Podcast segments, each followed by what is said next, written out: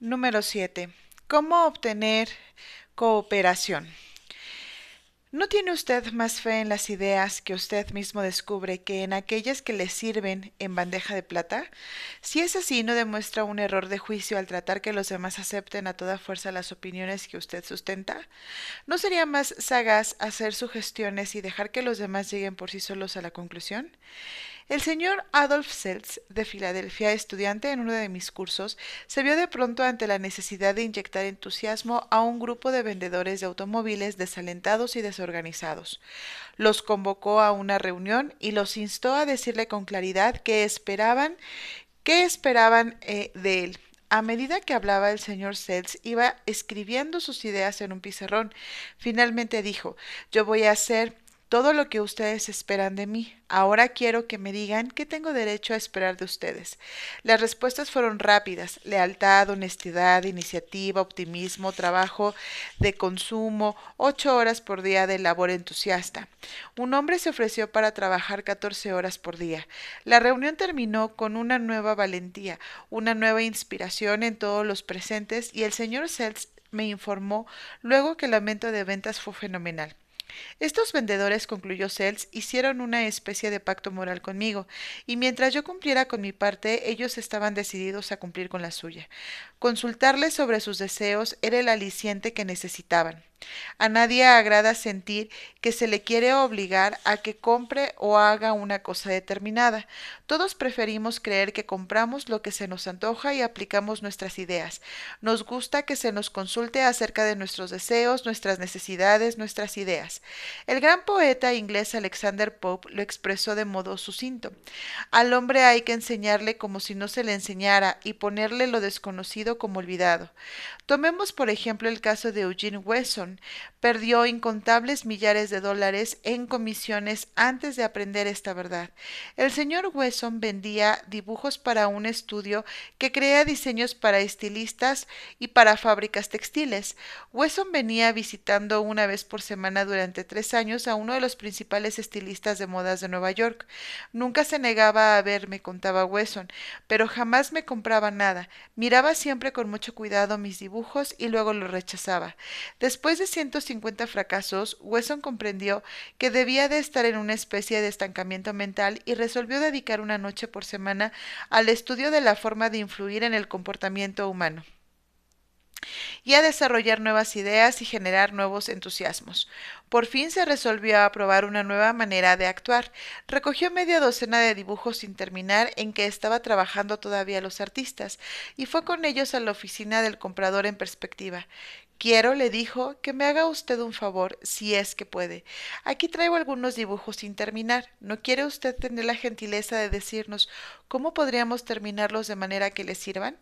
El comprador miró los dibujos un buen rato sin hablar y por fin manifestó. Déjelos unos días, Wesson, y vuelva a verme.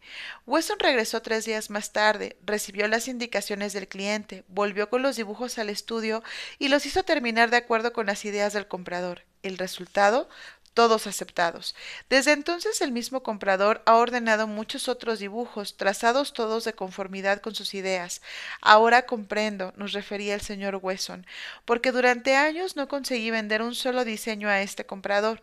Le recomendaba que comprara lo que se me ocurría que debía comprar. Ahora hago todo lo contrario, le pido que me dé sus ideas y él cree que los dibujos son de su creación como es cierto. Ahora no tengo que esforzarme por venderle nada él compra solo. Dejar que la otra persona sienta que la idea es suya no solo funciona en los negocios o la política, sino también en la vida familiar. Paul M. Davis de Tulsa, Oklahoma, le contó a su clase cómo aplicaba este principio. Mi familia y yo pasamos una de las vacaciones más interesantes que hayamos tenido.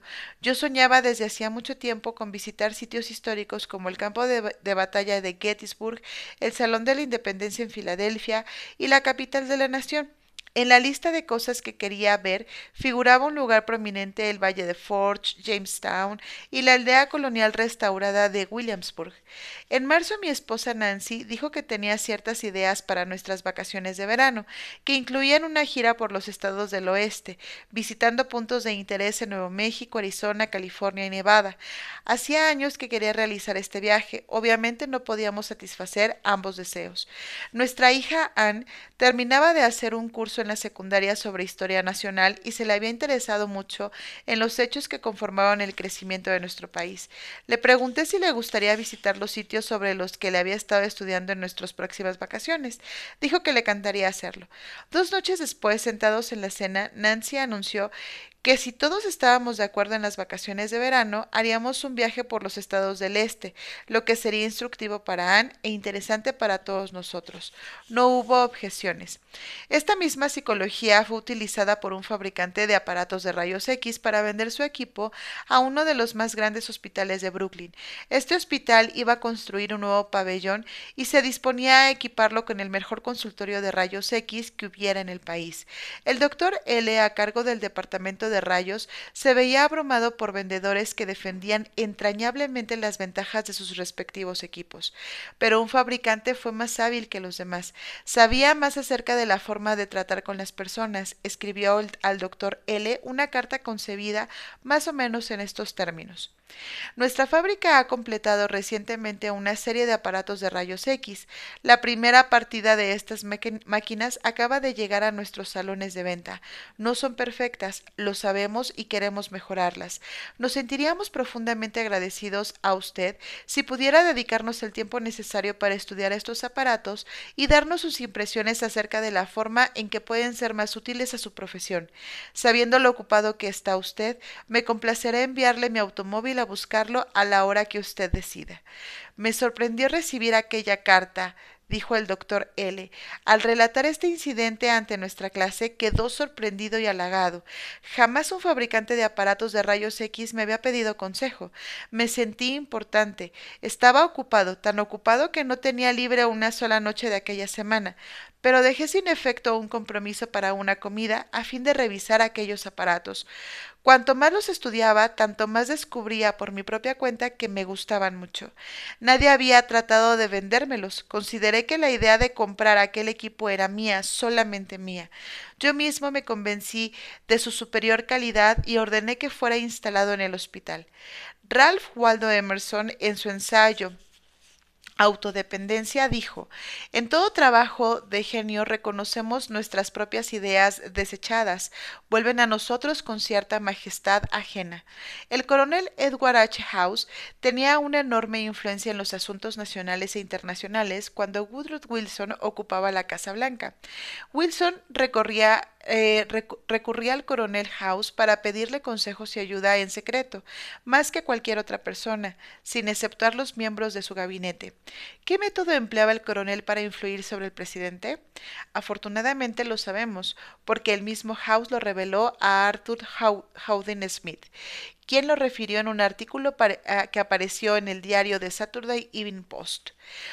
Una vez que llegué a conocer bien al presidente, relató House, supe que el mejor medio para convertirlo a cualquier idea era dársela a conocer como al pasar, pero interesándolo en ella, de modo que a hacerle pensar en esa idea por su propia cuenta. La primera vez que utilicé este sistema fue por accidente. Yo lo había visitado en la Casa Blanca y recomendado una política que él parecía rechazar, pero unos días después, en una comida, me sorprendió oírle proponer mi indicación como si fuera de él. House no le interrumpió para decirle esa idea no es suya, es mía. No, House no iba a hacer tal cosa. Era demasiado diestro para hacerlo. No le interesaba darse importancia, quería resultados. Por eso dejó que Wilson siguiera creyendo que la idea era suya. Aún más anunció públicamente que Wilson era el autor de estas ideas. Recordemos que las personas con quienes eh, entraremos mañana en contacto serán por lo menos tan humanas como Woodrow Wilson. Utilicemos pues la técnica del coronel House, un hombre de la hermosa provincia canadiense de Nueva Brunswick Brunswick utilizó esta técnica conmigo hace algún tiempo y me ganó como cliente. Por aquel entonces yo pasaba a hacer una excursión de pesca y de remo por Nueva Brunswick. Escribí a la oficina de turismo para pedir información. Mi nombre y dirección evidentemente aparecieron en la lista pública, porque me vi inmediatamente asediado por cartas y folletos y revistas de campamentos y guías para veraneantes. Yo estaba atónito, no sabía cuál elegir, pero el dueño de uno de los campamentos hizo algo muy hábil. Me envió los nombres y números telefónicos de varias personas de Nueva York que habían ido a su campamento y me invitó a descubrir por mi cuenta qué me podía ofrecer. Con gran sorpresa vi que conocía a un hombre que figuraba en la lista. Le hablé por teléfono, supe cuál había sido su experiencia en el campamento y luego telegrafié al dueño de la, al dueño la fecha de mi llegada.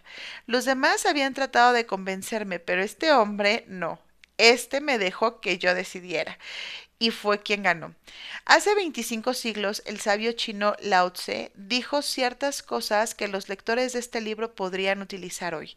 La razón por la cual los ríos y los mares reciben el homenaje de cien torrentes de las montañas es que se mantienen por debajo de ellos.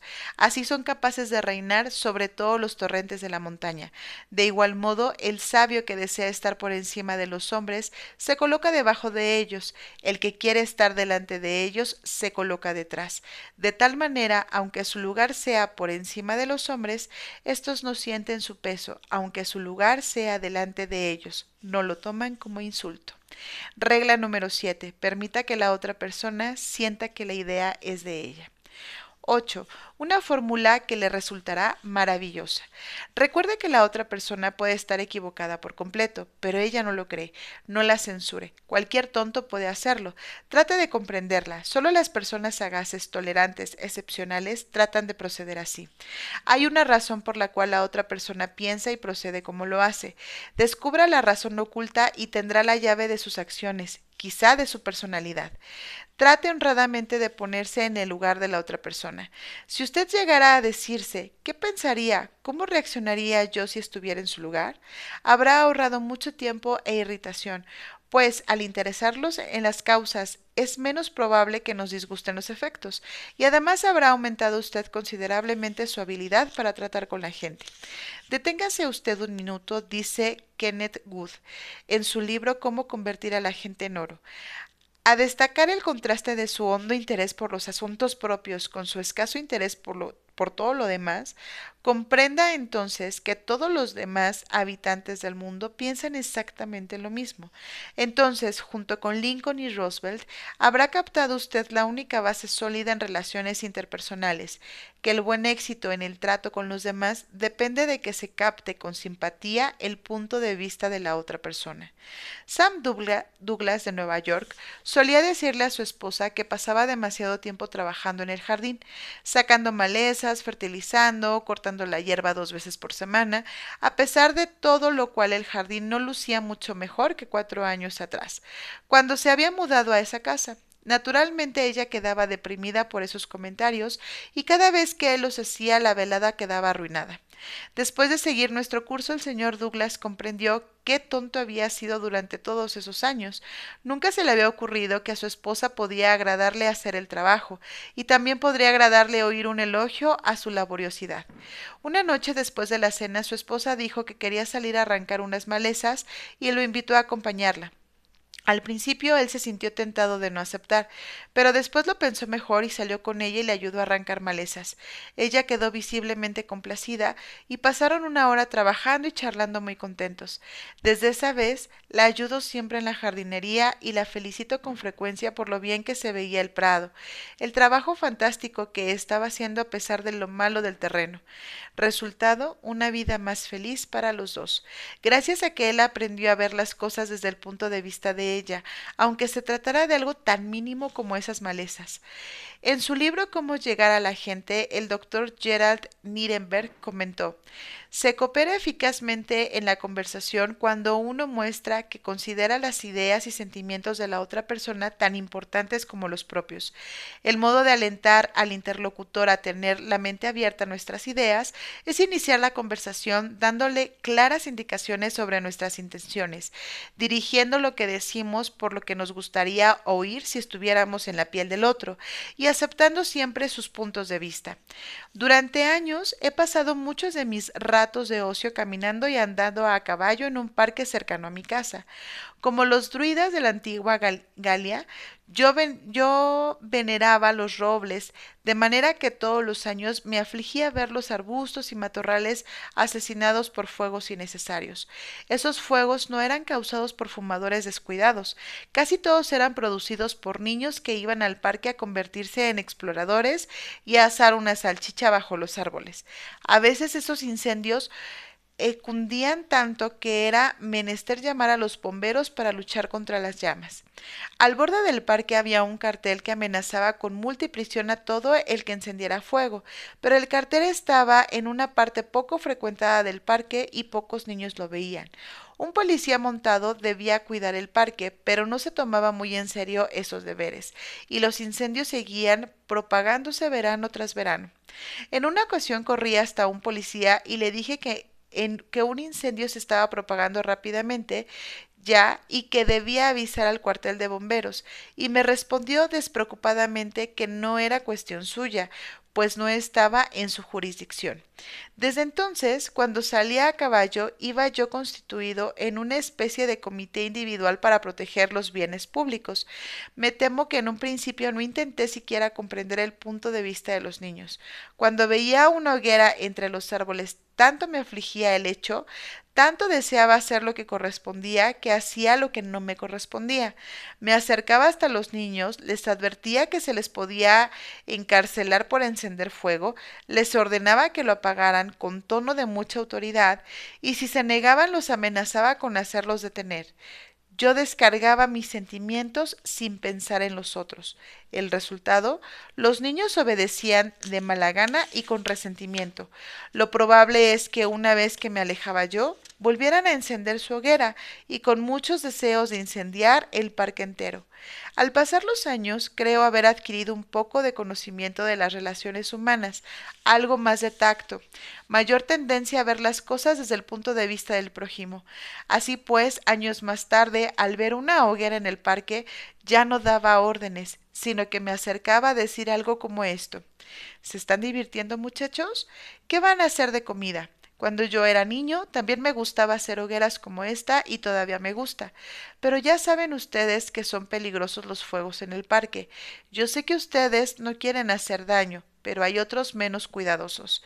Llegan y los ven junto a la hoguera, se entusiasman y encienden otra y no la apagan cuando se marchan y se propaga a las hojas secas y mata los árboles.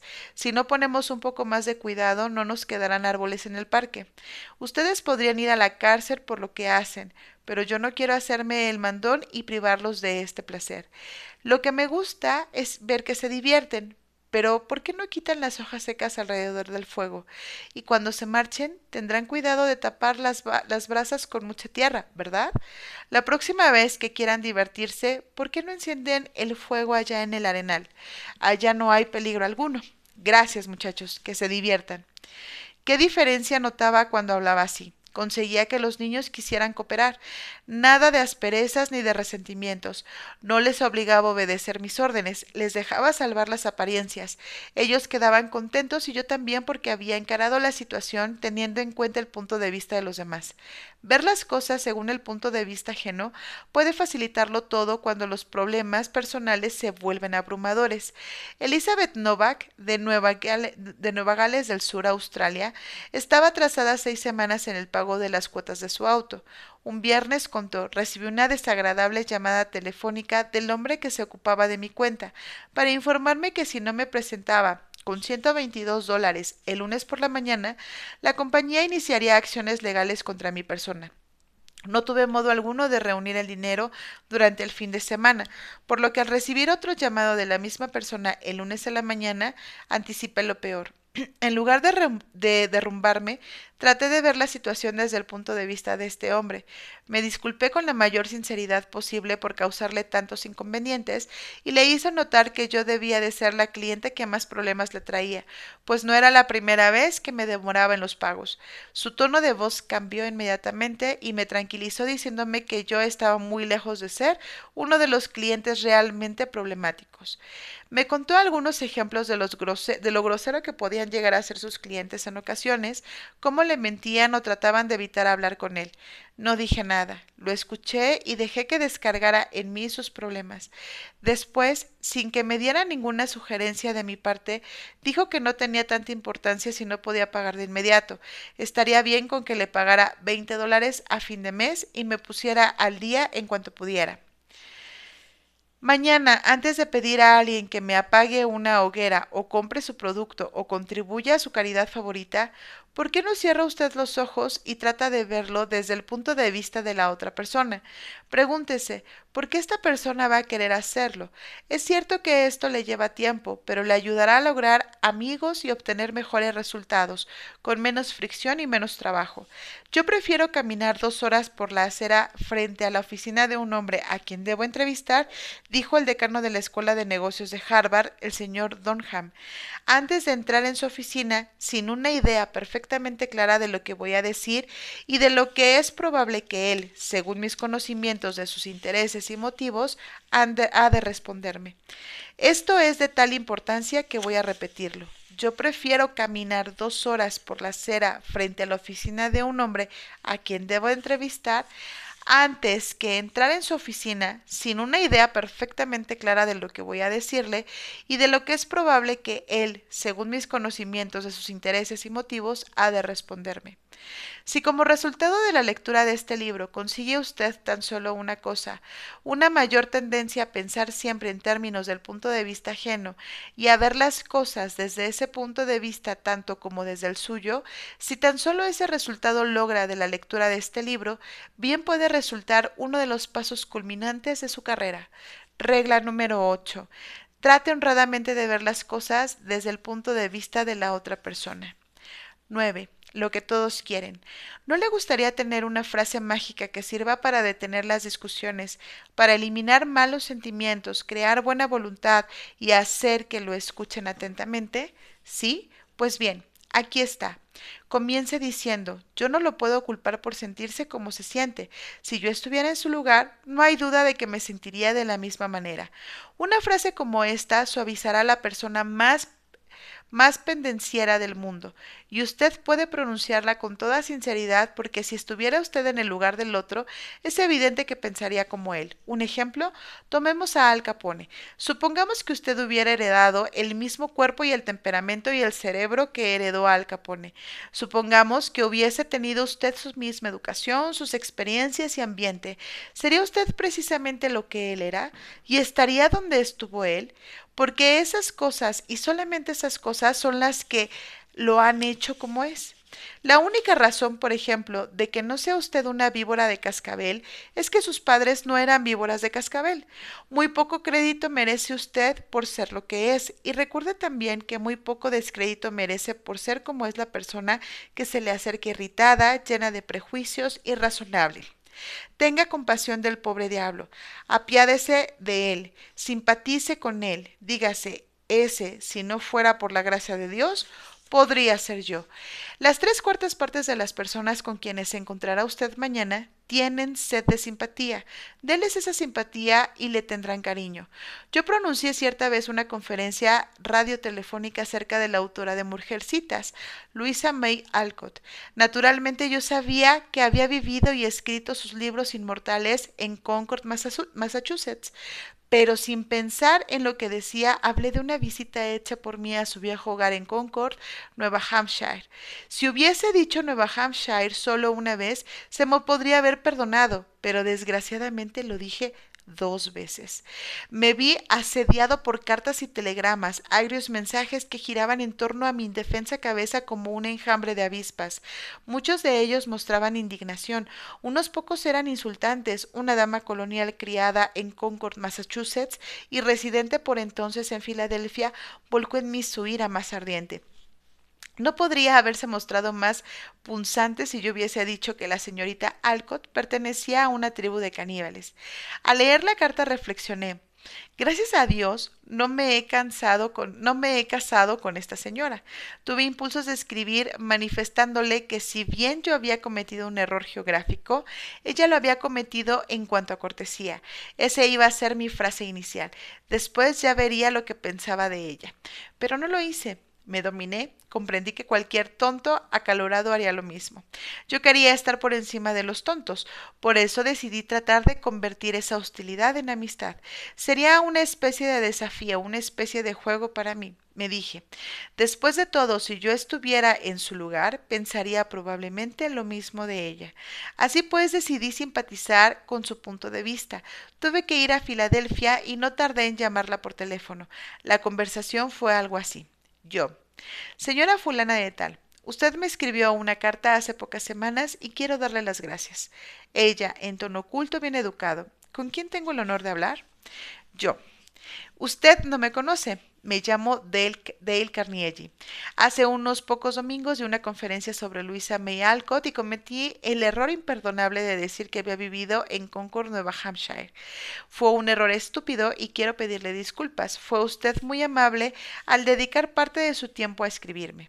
Ella. Siento mucho, señor Carnegie, haberle escrito como lo hice. Perdí el tino. Quiero que me disculpe. Yo, no, no, no. No es usted quien debe pedir disculpas, sino yo. Un niño no habría cometido el error que hice yo. Pedí disculpas por radio el domingo siguiente, pero quiero pedírselas personalmente ahora. Ella, es que yo nací en Concord, Massachusetts. Mi familia se ha destacado en ese estado durante dos siglos y yo estoy muy orgullosa de todo lo que se refiere a Massachusetts. Me afligió mucho, en verdad, oírle decir que la señorita Alcott nació en Nueva Hampshire, pero estoy avergonzada de esa carta. Yo. Le aseguro que usted no pudo, no pudo afligirse ni la décima parte de lo que me afligí yo. Mi error no lastimó a Massachusetts, pero a mí sí. Pocas veces las personas de su posición y su cultura tienen tiempo para escribir a quienes hablan por radio, y abrigo la esperanza de que me escribirá otra vez si nota algún error en mis conferencias. Ella. Quiero que sepa que me ha gustado mucho la forma en que acepta usted mis críticas. Debe ser usted muy simpático. Me, gusta, me gustaría conocerle mejor. Así, pidiendo disculpas y simpatizando con su punto de vista, logré que ella se disculpara y simpatizara con el mío. Tuve la satisfacción de dominar mi mal genio, la satisfacción de volver bondad por un insulto, y me divertí mucho más al conseguir la simpatía de esta mujer que si le hubiera dicho que se arrojara de cabeza al río. Todo hombre que ocupa la Casa Blanca se ve diariamente ante espinosos problemas de relaciones humanas. El presidente Taft no fue una excepción, y por experiencia conoció el enorme valor químico de la simpatía para neutralizar el ácido de los resquemores. En su libro Ética en Servicio, Taft da un ejemplo bastante divertido sobre la forma en que suavizó la ira de una madre decepcionada y ambiciosa. Una señora de Washington, escribe Taft, cuyo marido tenía cierta influencia política, trató conmigo durante seis semanas o más a fin de que designara a su hijo para cierto cargo. Consiguió la ayuda de senadores y representantes en número formidable y los acompañaba a verme para cuidar que defendiera bien su pedido. El cargo requería una preparación técnica y según las recomendaciones del cuerpo administrativo designé a otra persona. Entonces recibí una carta de la madre diciéndome que yo era un desagradecido por haberme negado a convertirla en una mujer feliz con un trazo de mi pluma. Se quejaba además de haber trabajado con los legisladores de su estado para conseguir todos los votos en favor de un proyecto en que yo estaba especialmente interesado y que esta era la forma en que yo le pagaba. Cuando uno recibe una carta así, lo primero que hace es pensar cómo puede mostrar severidad con una persona que ha cometido una impropiedad o aún cierta impertinencia. Entonces escribe uno la respuesta, pero si es prudente, guarda la carta en un cajón y cierra el cajón con llave. La saca uno a los dos días. Estas comunicaciones pueden retrasarse siempre dos días y entonces no la envía ya. Ese es el camino que seguí yo. Pasados dos días me senté a escribir otra carta, carta tan cortés como pude, en la cual decidía comprender la decepción maternal en, en, las circunstancias, pero en verdad el nombramiento no dependía solamente de mis preferencias personales, que tenía que elegir a una persona con experiencia técnica y por lo tanto había tenido que seguir las recomendaciones del cuerpo administrativo. Expresaba la esperanza de que su hijo realizara en el cargo que ocupaba las esperanzas que en él depositaba la madre. Esto la calmó y me escribió para decirme que lamentaba haberme enviado la primera carta. Pero el nombramiento no fue confirmado enseguida y al cabo de un tiempo recibió una carta que figuraba ser del marido de esta mujer, aunque la letra era la misma de antes. Se me informaba en esta carta que debido a la postración nerviosa sufrida por la decepción de la señora en este caso, había tenido que ponerse en cama y sufría ahora un grave cáncer al estómago. ¿No querría yo devolverle la salud retirando el primer candidato y reemplazándolo por su hijo? Tuve que escribir otra carta, esta vez al marido, para decirle que esperaba que el diagnóstico no fuera exacto, que lo acompañaba en la pena que debía producirle la enfermedad de su esposa, pero que me era imposible retirar el nombre del candidato al cargo. El hombre, por mí designado, fue confirmado, y dos días después de haber recibido esa carta, dimos una fiesta en la Casa Blanca.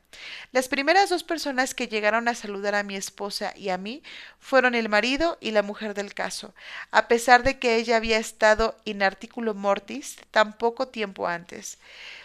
Jay Mangum representaba a una compañía de mantenimiento de ascensores y escaleras mecánicas en Tulsa, Oklahoma, que tenía el contrato de mantenimiento de las escaleras mecánicas de uno de los principales hoteles de Tulsa. El director del hotel no quería clausurar las escaleras por más de dos horas seguidas, debido a los inconvenientes que esto causaría a los pasajeros. La, la reparación que debía hacerse insumiría por lo menos ocho horas y la compañía no disponía de un mecánico especializado en todo momento como habría sido necesario para satisfacer al hotel. Cuando el señor Mangum logró agendar a un buen mecánico para hacer el trabajo, llamó al gerente del hotel y en lugar de discutir con él para obtener el tiempo necesario le dijo Rick, sé que su hotel tiene muchos pasajeros y a usted le gustaría que la clausura de las escaleras mecánicas se redujera a un mínimo. Entiendo su preocupación por este punto y haré todo lo posible por acomodarme. No obstante, después de estudiar la situación, hemos llegado a la conclusión de que si no hacemos el trabajo completo ahora, la escalera podría sufrir un prejuicio más serio y clausurarla a la larga sería más prolongada. Estoy seguro que usted no querrá causarle ese inconveniente a sus pasajeros durante varios días seguidos. El gerente debió admitir que un cierre de ocho horas seguidas era preferible a uno de varios días. Simpatizando con el deseo del gerente de mantener felices a sus pasajeros, el señor Mangum pudo hacerlo pensar como él, fácilmente y sin rencores. Joyce Norris, una profesora de piano de San Luis, Missouri, contó cómo había manejado un problema que las, que las profesoras de piano suelen tener con chicas adolescentes. Babette tenía una excepcionalmente, uñas excepcionalmente largas, lo cual es un inconveniente serio para quien quiera eh, que desee ejecutar el piano con buena y brillante técnica. La señora Norris nos contó, yo sabía que sus uñas largas serían una barrera a su deseo de aprender a tocar bien. Durante nuestras conversaciones antes de iniciar las lecciones, no le dije nada sobre las uñas. No quería desalentarla al comenzar el estudio, y además sabía que no querría perder esas uñas de las que se enorgullecía y cuidaba tanto. Después de la primera lección, cuando sentí que era el momento adecuado, le dije Babette, tienes manos atractivas y uñas hermosas. Si quieres tocar el piano tan bien como puedes hacerlo y como te gustaría, te sorprenderá ver cuánto te ayudará tener las uñas algo recortadas. Piénsalo, ¿ok? Hizo un gesto que representaba una negativa absoluta. Hablé con su madre sobre esta situación, pero sin olvidar hacer mención de, de lo hermosas que eran sus uñas. Otra reacción negativa. Era evidente que las hermosas uñas manicuradas de Babette eran importantes para ella. A la semana siguiente Babette volvió a la segunda lección. Para mi sorpresa, se había cortado las uñas. La felicité y le elogié por haber hecho el sacrificio. También le agradecí a la madre por haber ejercido su influencia para que Babette se cortara las uñas. La respuesta de la madre fue Oh, yo no tuve nada que ver con el asunto. Ella decidió hacerlo por sí misma y es la primera vez que ha cortado las uñas por pedido de alguien. La señora Norris amenazó a Babette. ¿Le dijo que se negaría a darle clases a un estudiante con uñas largas? No, nada de eso. Le informó a, a Babette que sus uñas eran hermosas y que sería un sacrificio cortárselas. Fue como si le dijera, me pongo en tu lugar. Sé que no será fácil, pero la recompensa será un desarrollo musical más rápido. Ese Hurok fue probablemente el primer empresario musical de los Estados Unidos. Durante un quinto de siglo ha dirigido artistas, artistas tan famosos como Chaliapin, Isadora Duncan y Pabobla. El señor Hurok me dijo que una de las primeras lecciones que aprendió al tratar con una de las con estas estrellas llenas de temperamento, se refería a la necesidad de mostrar simpatía, simpatía y más simpatía por su ridícula idiosincrasia.